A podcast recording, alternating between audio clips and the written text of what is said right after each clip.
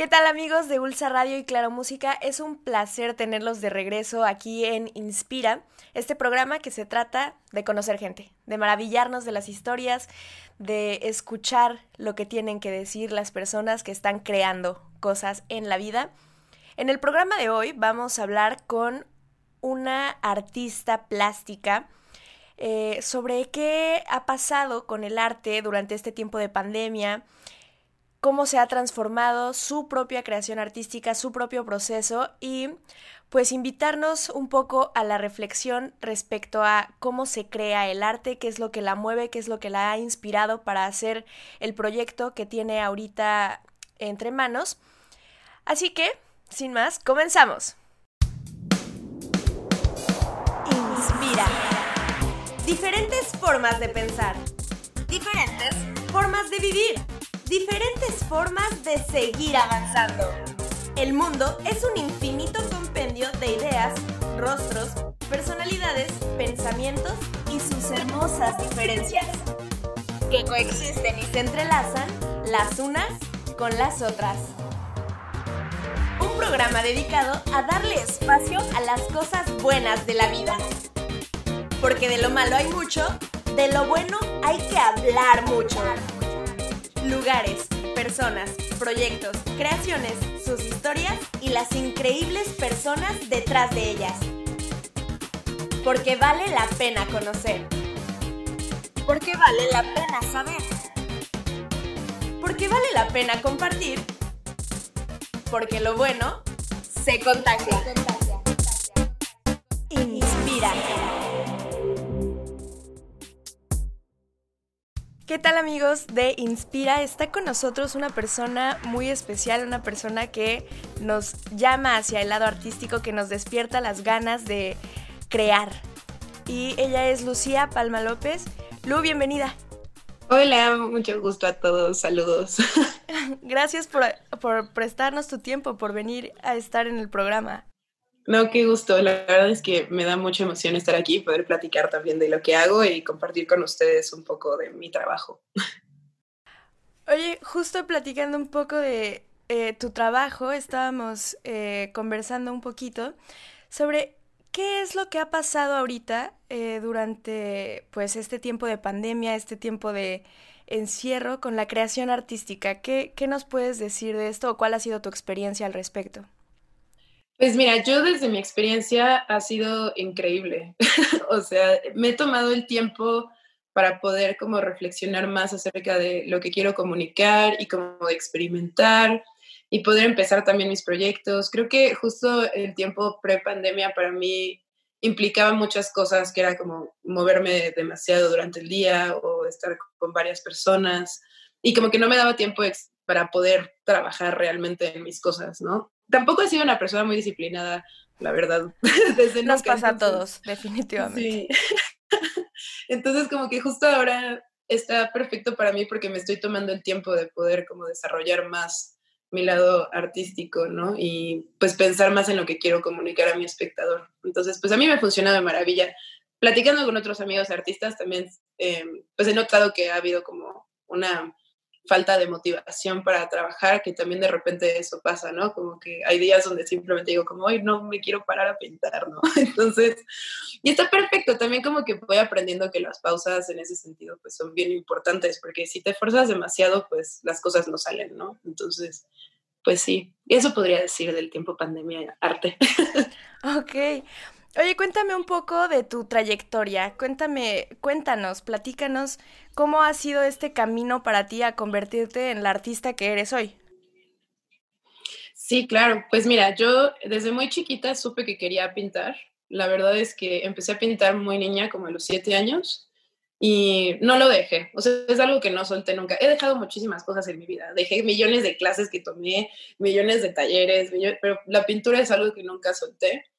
Y creo que, o sea, también creo que tiene mucho que ver con que mi familia siempre me apoyó eh, en ese sentido, ¿no? Como que desde que vieron que quería ser artista siempre estuvieron ahí como para mí apoyándome y eso es muy valioso. Y después cuando estuve, o sea, cuando terminé la prepa quería entrar a, a la Esmeralda y no entré. y fue como, fue muy desgarrador para mí porque me sentía así de, no, es que nunca voy a ser artista. y, y, pues, no sé, como que me empecé a motivar un poco, empecé a buscar opciones y me fui a, o sea, me saqué una beca, me fui a Italia durante un año y estuve estudiando pintura allá.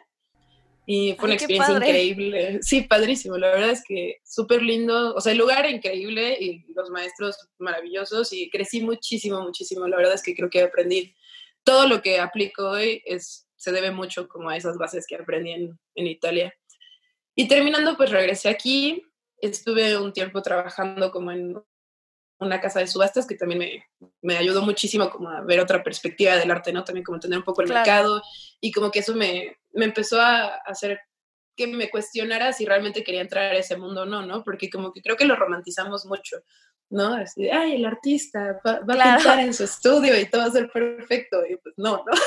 Finalmente sí hay una contraparte de, pues, del lado de cobrar por el trabajo que haces, ¿no? De que eso finalmente sí es una industria. Claro, es una industria y aparte, pues por, supuesto que siempre existe la incertidumbre de, saber si lo que estás haciendo se va a vender o no, ¿no? O sea, como eso también es, o sea, para ver si le gusta a tu público, ¿no? Entonces, pues terminé de trabajar ahí y entré a la carrera de artes plásticas en una universidad que se llama Centro de Arte Mexicano, es una universidad muy pequeña. Y pues fue increíble, o sea, la verdad es que me, me ayudaron muchísimo a concretar mis proyectos. Y como dentro de esos proyectos, hablando ya como de la trayectoria de lo que ha sido el desarrollo de lo que trabajo hasta ahora, pues me gusta mucho, o sea, como que descubrí a lo largo de la carrera que, que pintar, pues, o sea, está increíble, ¿no? Me encanta, pero pues no es, no es lo único que hace un artista, ¿no? Como que he aprendido a, a, a, transformar las emociones y a transformar también los materiales en cosas diferentes, ¿no? Y a experimentar con diferentes formas de expresión. Y dentro de eso, la mayor parte de mi trabajo ha sido a partir de las emociones. O sea, como que yo siempre he considerado desde muy chavilla que la inteligencia emocional es súper, súper indispensable para todos. Claro, no, sí, totalmente. Entonces, pues como poder identificar, o sea, como la relación entre el arte y las emociones para mí es súper importante, ¿no? O sea, y como por ejemplo, siempre entraba esta pregunta, que la respuesta es bien cliché, así de, ¿para ti qué es el arte? Y es como, ah, mostrar lo que siento, ¿no? Claro. Pero real sí lo es, ¿no? O sea, como que yo creo que es muy importante notar que el arte es una forma en la que puedes canalizar tus emociones y expresarlas sin necesidad de decirlo, ¿no? Como con una imagen puedes dejar muy claro lo que estás sintiendo, ¿no? Y para ti puede ser muy, muy claro también en ese momento, ¿no? Como que no es hasta que lo dices o lo bajas que ya dices como, ah, claro, es que sentía esto, ¿no? Entonces, dime, dime. No, que está, está padrísimo lo que nos estás diciendo, porque justo en este sentido, un poco retomando lo que decíamos de, eh, del tiempo de pandemia y de cómo a ti, por ejemplo, te ha resultado útil, ¿no? Creo que en cuestión de arte ha generado, o por lo menos eso yo o me he dado cuenta o me parece que es lo que he estado viendo, que ha generado en las personas como un cierto empuje de, de generar cosas porque necesitamos salir de alguna manera, ¿no? de este encierro. Entonces, como que sale sublimado en creaciones artísticas, en proyectos, en todo. eso a mí me ha parecido eh, maravilloso, la verdad. Y creo que justo sí, ¿no? El arte, por más cliché que suene, sí es, ¿no? O sea, sí es esa manera de pues de soltarnos y justo lo que dices, a mí me parece fantástico, yo siempre le he tenido a las personas eh, que pueden dibujar o que saben pintar y así me parecen como wow, o sea, me impactan, ¿no? Porque este creo que es una maravilla poder plasmar así las cosas. Sí. Justo quiero que me platiques un poco en este sentido del proyecto que tuviste eh, con el colectivo Babel. Cuéntame sobre esa pieza, cuéntame la experiencia, ¿cómo fue? Uf, fue una experiencia fuertísima. La verdad es que es algo que no termino de procesar todavía. Ya pasaron dos años casi y sigo como en un proceso de entender cómo fue la relación entre los espectadores y la pieza. Y pues para que no se queden así como de, ¿de qué está hablando? Pues ahí les va.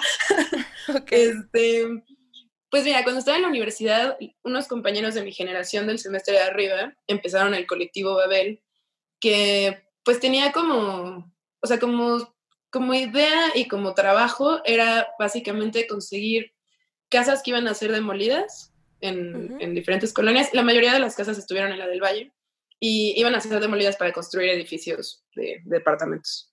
Entonces, eh, conseguían los permisos para poder ir e intervenir las casas. Trabajaban más o menos a lo largo de un mes y después se abría una exposición de tres días y luego la casa era destruida. Entonces, a mí, o sea, como desde ese desde esa idea de la destrucción de lo que estás trabajando durante un mes me pareció increíble. O sea, dije como, me, me, encanta la idea de que puedas, porque no nos enseñan a desprendernos de nuestro arte, ¿no? Entonces, como la idea de poder crear con tanto esfuerzo algo y de repente ver que ya no va a existir, ¿no? Dices como... Claro. Eh, eh, tiene muchísimo significado, ¿no? Porque hay muchísimas cosas en nuestra vida y es que justo hablaba el otro día de esto con alguien, como de que no nos enseñan a que pues tenemos que soltar, ¿no? O que también hay formas de rechazo y que tenemos que aceptar que las cosas no van a estar ahí siempre, ¿no? Y que todo está cambiando. Entonces, como que metafóricamente ya el hecho de crear una pieza y que fuera destruida era para mí así de, wow, esto me va a enseñar muchísimo, ¿no? Y como que en ese sentido de soltar, quería justo hablar de, pues de soltar también como ciertas cosas que yo traía encima y intenté ver la forma en la que podía empatizar con la pieza con otras personas, ¿no? Como que no siempre no busco que se trate solo de mí, ¿no? Como que busco que mis emociones puedan traducirse también a que los demás lo hayan vivido, ¿no? Entonces, esta pieza fue, o sea, el cuarto que me dieron en la casa, pues me dijeron, puedes hacer lo que quieras puedes tirar paredes, quitar piso, pintarlo, o sea, lo que quieras, ¿no? Y dije, bueno, qué, qué divertido. y pues dije, bueno, voy a, quiero hacer una pieza que hable como de violencia en relaciones, en cualquier tipo de relación en general, ¿no? Porque creo que pues las personas, o sea, yo ya no creo que puedan crecer las personas sin tener algún tipo de trauma en su vida, ¿no? o sea, como que a todos, a todos nos va a afectar algo eventualmente y todos vivimos un tipo de violencia que, que pues, porque somos personas, ¿no? O sea, como que hay momentos en los que simplemente la violencia ahí está, ¿no? Leve o no, ¿no? Claro. Entonces, pues la idea era como invitar a mi espectador a soltar esas experiencias de violencia, yo soltando la mía. Entonces, esta pieza se inspiró de una, de una relación que tuve que fue como muy turbulenta, como pues ya saben, estas relaciones súper violentas y horribles, tóxicas, ¿no? Como llegó a violencia física, fue violencia verbal, fue como... o sea, y, y, era, algo que yo cargaba mucho, ¿no? Como que yo decía, es que tengo que hacer arte de esto, ¿no? O sea, como no puedo seguir como con este sentimiento de, o sea, pues de tristeza, ¿no? Y de, y de poca valoración, ¿no? Como de culpa también hacia mí, ¿no? Entonces, pues esta pieza se llamaba eh, Cuarto para un corazón roto y la idea era como, pues poder hacer que las personas cuando entraran al cuarto se sintieran como encapsulados en este espacio donde pues parece que de repente estamos en nuestros sentimientos, ¿no? Entonces, como pues estás ahí encerrado en un lugar del que no puedes salir, ¿no? Y no sabes qué hacer y tienes como todas estas cosas y pensamientos que te están llegando y que le están pegando a tu pobre corazoncito constantemente, así de, claro. ya, solo quieres decir, ya basta, ¿no? O sea, suficiente, no puedo más. Entonces, pues fue un trabajo de un mes, estuve básicamente como entre seis y ocho horas diarias pintando ahí. Em, fue durante todo un mes. Durante todo un mes. Fue muy bonito porque, mm, o sea, fuera de la experiencia de crear la pieza, también como toda la acción que tuve en el momento de pintar, o sea, yo pinto siempre con lienzo y pincel, ¿no? Entonces, como la idea de pintar un espacio como tal, pues también me retaba a salirme de esa zona de confort de estar solo en el bastidor, ¿no? Ok, y, claro, sí, es importante. Sí, totalmente. Entonces empezó como, empecé pintando todo el cuarto de rojo y después quise hacer como un tipo de, trazo con, con, los dedos, con, con, una pintura como entre, más oscura, como negra café, como para crear este, este efecto de encierro. Y entonces pues pinté con mis manos todas las paredes, con mis deditos, así terminé sin huellas digitales como... bueno, después de un mes, por supuesto. Sí, no, y aparte fue muy, o sea, para mí fue muy importante. Tengo una artista que me gusta mucho que hace performance que se llama Marina Abramovic y como que habla mucho del dolor y como de llevarte al extremo en el momento de crear. Entonces, como que cuando me empezaron a, a sangrar los dedos de estar pintando en la pared, yo decía como, no, pues esto es parte de, ¿no? Entonces, ok.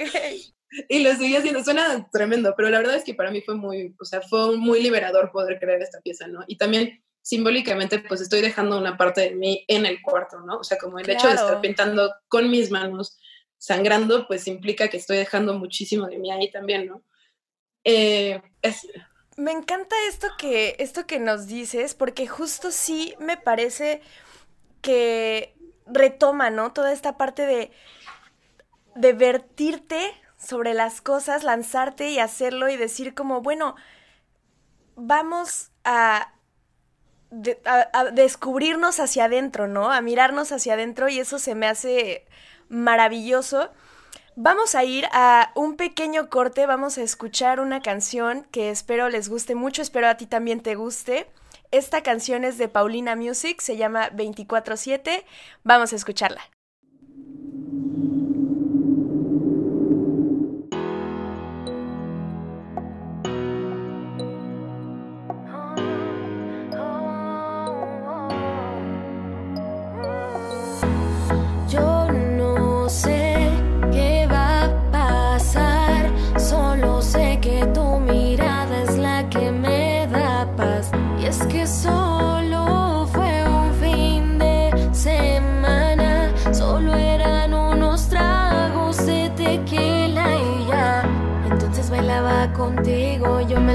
Solo eras mi amigo. Ahora yo te digo que 24-7 tú estás aquí, baby. Ven a mí, me gusta así. 24-7 tú estás aquí, baby. Ven a mí, junto a mí. 24-7 together. We prosper every day, show me smiles, feeling better. Whenever I'm with you, baby, it will be forever. And tell me that I'm yours and I'll follow you wherever. I never consider weather. Whenever I'm away, the weather will make it better. I gotta go home, make the cheddar, complete endeavor. Take a trip up in November or in December, cause baby, we can last forever. No sé si lo dije ya, pero me gustas más. Solo quiero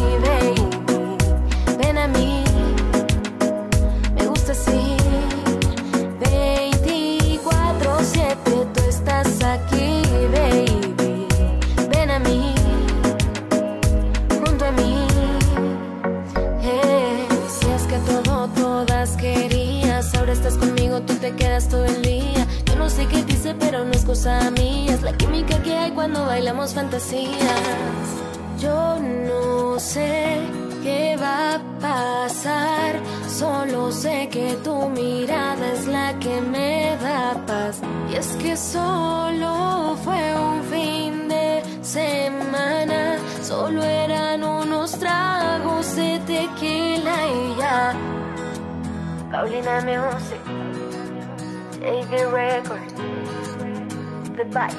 Oh.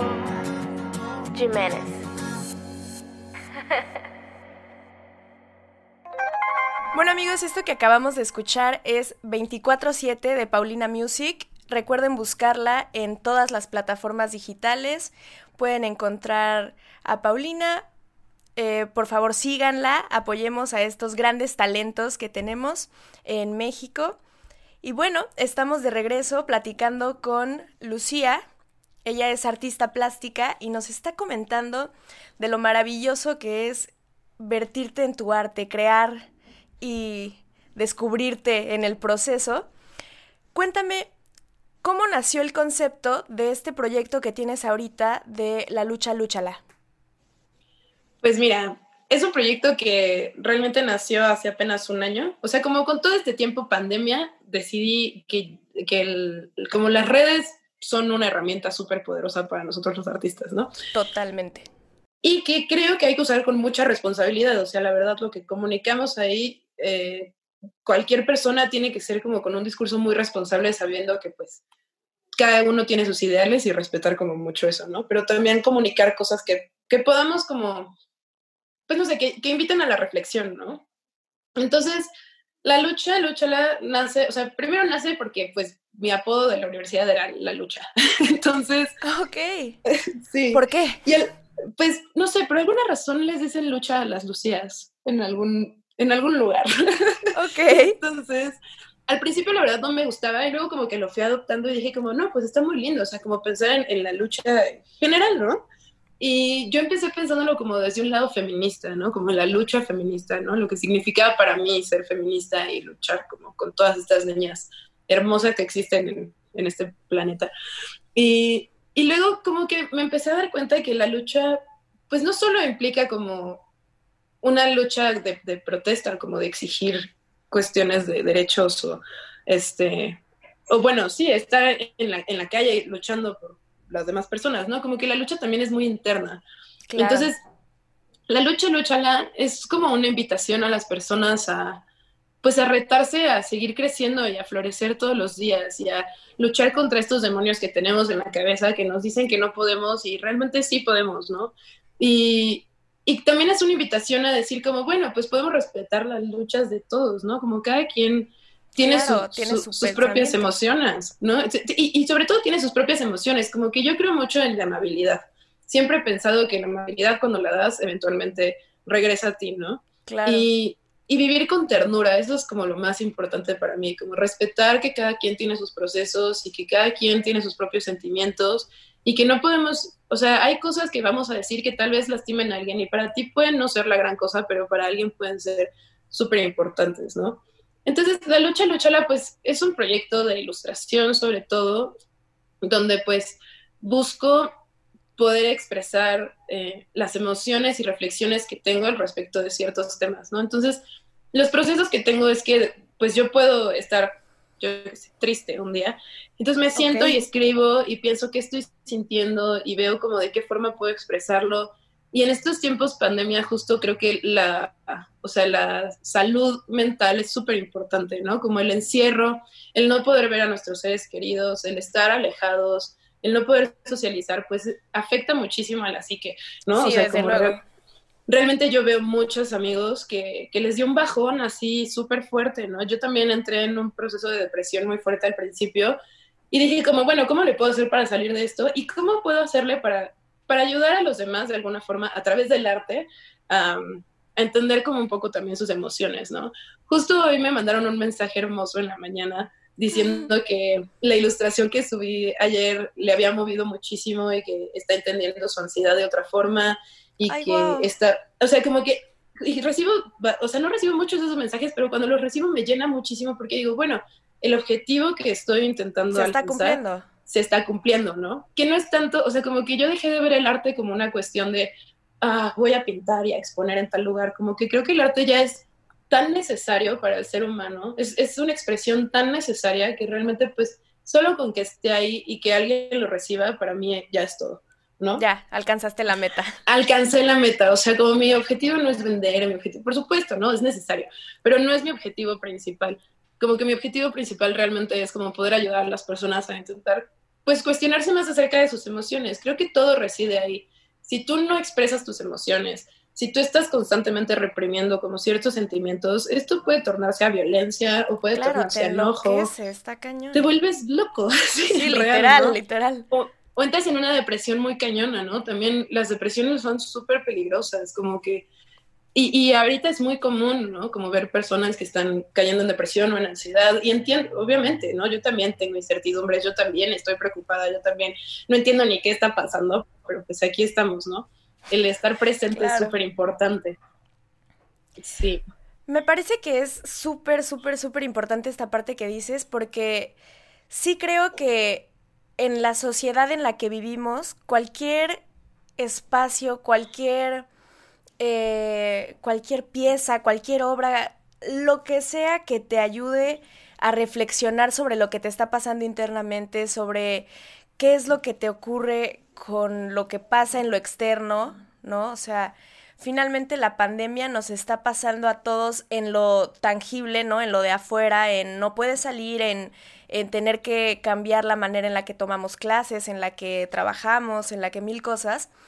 Pero también nos está cambiando, o sea, nos está pasando adentro.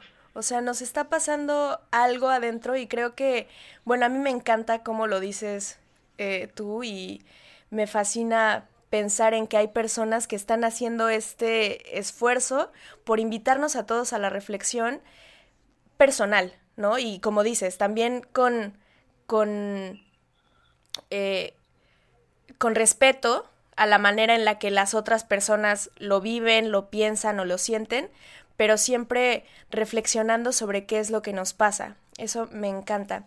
Cuéntanos un poco de ¿qué es lo que haces tú adentro de este proyecto? O sea, porque, ¿cómo creas?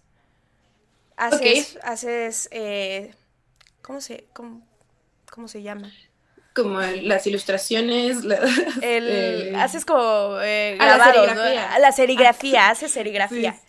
Sí, pues mira, el proyecto de las playeras también como que surgió apenas. Realmente no, o sea, la serigrafía, tomé un taller hace un tiempo y dije como, bueno, algún día lo voy a aplicar, algún día funcionará de algo. Desde hace varios años, como unos tres, hago una, o sea, hago chamarras personalizadas, bordadas a mano. Y ha sido interesante como, sí, la verdad es que quedan bien bonitas.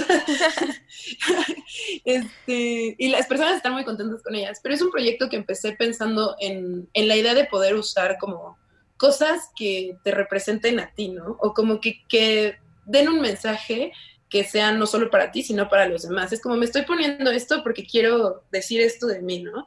Es, es como, pues sí, es, es, básicamente lo que es usar ropa, ¿no? O sea, cuando tú creas un outfit con tu propio estilo, pues estás expresando mucho de ti, ¿no? Entonces, como que la idea de usar ropa que pueda mandar un mensaje es algo que me parece fascinante desde hace mucho tiempo. Yo soy, tengo millones de playeras que ni uso, pero me encanta que estén como, tengan un mensajito o un, como este, con diseños que tengan como frases, ¿no? Porque creo que es muy poderoso también el, traer una pieza de ropa que pues tenga un mensaje que quieras dar.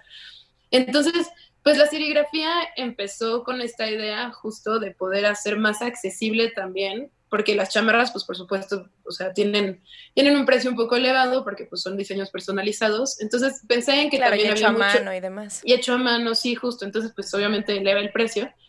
Pero pues las playeras realmente son muy accesibles, los diseños están muy chidos, o sea, a mi parecer yo diría como, bueno, pues yo también compraría esa playera, ¿no? O sea, como me gusta, ¿no? Y, y como que pues es, es, muy poderoso también pensar en, en la idea de que traigan cosas que estás haciendo puestas, ¿no? O sea, como que las personas lo usen. Y, y me gusta mucho porque eso también como crea cierto sentimiento de comunidad. ¿no? O sea, para mí ya es como, es como un team, así como de, ay, pues Formamos parte todos de Ajá, justo, y, me encanta porque pues justo también es como, ah, formamos parte de esto porque nos gusta reflexionar acerca de lo que estamos sintiendo, ¿no? Y, y yo lo pienso sobre todo en este tiempo pandemia y digo, es que, ¿qué sería de nosotros sin las expresiones artísticas? O sea, ¿qué, sería de nosotros en encierro sin poder escuchar música o sin poder ver películas o sin poder tomar fotografías o sin, o sea, como todas estas expresiones son súper necesarias, ¿no? Entonces, pues sí, como que me encanta el sentimiento de comunidad que se va creando. Porque en un inicio, la, la comunidad, por así decirlo, en la que estaba entrando, pues era más como de, pues a partir de mis experiencias de violencia, ¿no? Y el feminismo como que crea cierta comunidad, pero a partir de justo de experiencias que hayas vivido, ¿no? Como que e, ese sentimiento de solidaridad y de hermandad se da como justo porque has vivido esas experiencias y hay un sentimiento de empatía muy fuerte, ¿no? Y me parece muy bello que exista ese apoyo entre niñas. Y al mismo tiempo también me parece muy fuerte que nuestra comunidad se tenga que basar en una experiencia de violencia. Claro, eso está cañoncísimo. Lo que estás diciendo a mí me parece súper fuerte. O sea, porque creamos comunidad, pero no creamos comunidad a partir de, de una experiencia bella o algo, algo bonito que nos haya ocurrido, sino a partir de experiencias muy cañonas que han sido parte de la vida de la mayoría de las mujeres esa es la realidad. Esto ha sido algo que le ha pasado, bueno, o sea, al 99% de las mujeres en algún momento de su vida. Entonces, creo que está muy fuerte eso, ¿no? O sea, que, que finalmente lo que nos una sea algo como tan... No, no sabría cómo decirlo, como tan triste. Sí, sí, es triste, la verdad es que es muy triste. Y justo como pensándolo desde este lado, dije como, bueno, podemos ver estas experiencias como algo muy negativo, como algo fuertísimo y de mucho dolor, o podemos verlo como una forma de, de un nuevo renacer, ¿no? Decir como que viví esta, esta cosa horrible, me la pasé horrible, pero soy una nueva persona y tengo nuevos valores y vengo más fuerte que nunca, ¿no? Entonces, como poder tener esa perspectiva también de darte cuenta de los patrones, de poder escoger a las personas con las que te juntas, de empezar a reflexionar más acerca de lo que quieres tener en tu vida y no de empoderarte y decir como, no, pues es que nadie me va a tumbar, es como súper importante. Yo considero que eso es algo que hay que transmitirle muchísimo a las niñas de hoy en día, ¿no? Porque pues muchas ya tenemos una edad como en la que tenemos la, experiencia, ¿no? Pero hay muchas niñas que yo veo ahora por ejemplo, mi sobrina tiene 15 años, ¿no? Y la veo súper activa y súper empoderada y mi sobrina tiene 5 y anda en patineta y me parece así increíble que anda en patineta porque digo como qué chido poder pensar que las niñas ahora pueden andar en patineta a sus 5 años y nadie les va a decir nada, ¿no? Así como... Claro, nadie la va a estar molestando. Ajá, justo, y se me hace súper chingón porque entonces habla de un empoderamiento desde muy chiquitas que creo que es muy importante empezar a como educar por ese sentido, ¿no? Como el de la autovaloración y el empoderamiento y el feminismo también. Entonces me parece muy bello y creo que quise cambiar un poco el mensaje desde el arte un poco sufrido, por así decirlo, que podría ser un poco el ejemplo de la pieza de Babel, ¿no? Porque la pieza de Babel al final terminó siendo en que las personas entraban y escribían en un papel las cosas que querían soltar. ¿No? De experiencias de violencia. Y fue muy bello porque también las respuestas, pues yo no las vi hasta el último día de la exposición, entonces fueron muy, muy fuertes. La verdad es que estuvo increíble también verlas y ver el espacio que pude crear para estas personas, o sea, se sintieron con la seguridad de soltar experiencias de su vida, ¿no? Como crear esa confianza. Entonces, es justo eso, ese sentimiento de comunidad que yo quiero crear en, en el proyecto de la lucha. Lucha la es la lucha por estar mejor cada día, ¿no? Y por sentirnos mejor con nosotros y por decir, bueno, pues sí, está feo allá afuera, pero pues estoy bien, ¿no? O sea, como, claro, vamos. tenemos, tenemos manera, ¿no? De seguir. Sí, hay forma de continuar, ¿no? Como no, no todo está perdido. Entonces. Me encanta. Ese es, es como básicamente el proyecto ahora. Oye, me encanta, me encanta escucharte, me encanta, creo que me estoy llenando de energía en este momento. Oye, pues te quiero agradecer muchísimo tu tiempo, agradecerte que hayas, eh, que nos hayas regalado tu experiencia, que nos hayas regalado eh, estas ganas que, que tienes de, de cambiar la perspectiva que tenemos algunas personas sobre nosotros mismos. Y pues nada, solo muchas, muchas gracias y regálanos tus redes para que todos los que nos escuchan puedan seguirte y reflexionar también. Claro que sí, es en Instagram es la lucha luchala y ahí pueden encontrar mi trabajo, me pueden escribir, me encanta escuchar, pueden contarme lo que quieran, yo feliz, pónganse a dibujar, disfruten también, exprésense. Súper, genial. Te agradezco muchísimo tu tiempo, Lucía. Espero que nos podamos ver en alguna oportunidad prontamente después de que termine esta situación de la pandemia. Pero muchas gracias por estar aquí y aunque sea a la distancia, yo te mando un abrazo muy cálido y un besito. Bueno amigos, así concluimos nuestro programa de hoy. Ha sido un gusto tenerlos de regreso con nosotros. Muchas gracias a Lucía por habernos compartido su experiencia y gracias a Ulsa Radio y a Claro Música por prestarnos este espacio. Espero que se hayan divertido y disfrutado tanto como yo y nos vemos en la próxima. Esto fue Inspira.